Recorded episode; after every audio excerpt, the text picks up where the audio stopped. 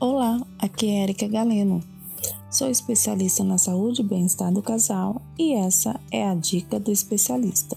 Na dica de hoje vamos falar de como não deixar a peteca cair nessa quarentena, aliviar a seca e o sofrimento dos solteiros e casados. Ser solteiro nessa quarentena tá sofrido, né? Relatos falam que os solteiros estão sofrendo bastante porque não estão arriscando encontrar outras pessoas. Sofrem com distanciamento. Mas está aí uma oportunidade de se autodescobrir, se tocar mais e sim aumentar a questão da masturbação e até da pornografia para aliviar a tensão e ter prazer. Lembra que existe prazer com a gente mesmo? Tentar usar esse período para conhecer o próprio corpo, fazer movimentos diferentes quando se for masturbar, movimentos mais lentos, comprar alguns acessórios, realizar leituras eróticas, ter um prazer consigo completo e uma das soluções mais prazerosas que podemos fazer para nós mesmos. Para aqueles casais que não moram juntos, damos dicas para conquista e sedução como as palavras. É o momento de mandar uma mensagem picante, de experimentar novas formas de seduzir. Você se descreve como está se tocando e como gostaria de fazer com outra pessoa. É uma maneira de apimentar a relação, mas é claro, desde que a outra pessoa também queira.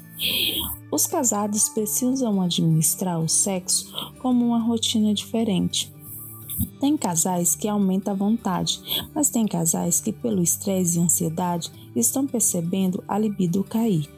A preocupação com a situação financeira, a intolerância com toda essa incerteza, por exemplo, pode baixar a libido e dificultar a ereção. A desculpa de muita gente para o descuido com o relacionamento sempre foi a falta de tempo e que agora pode ser uma forma de regar a plantinha do relacionamento e da sexualidade. Eu sempre digo que o relacionamento é uma plantinha. Se a gente não rega, o nosso relacionamento também pode murchar e morrer. A paciência é a palavra-chave para os casados neste momento.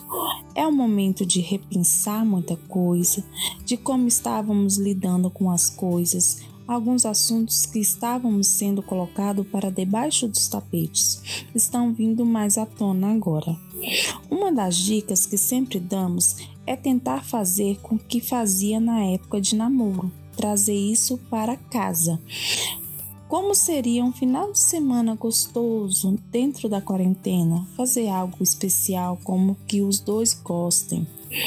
Para o solteiro, falamos que o momento de se dar um presentinho e focar em ter prazer consigo mesmo, sair do automático como um todo.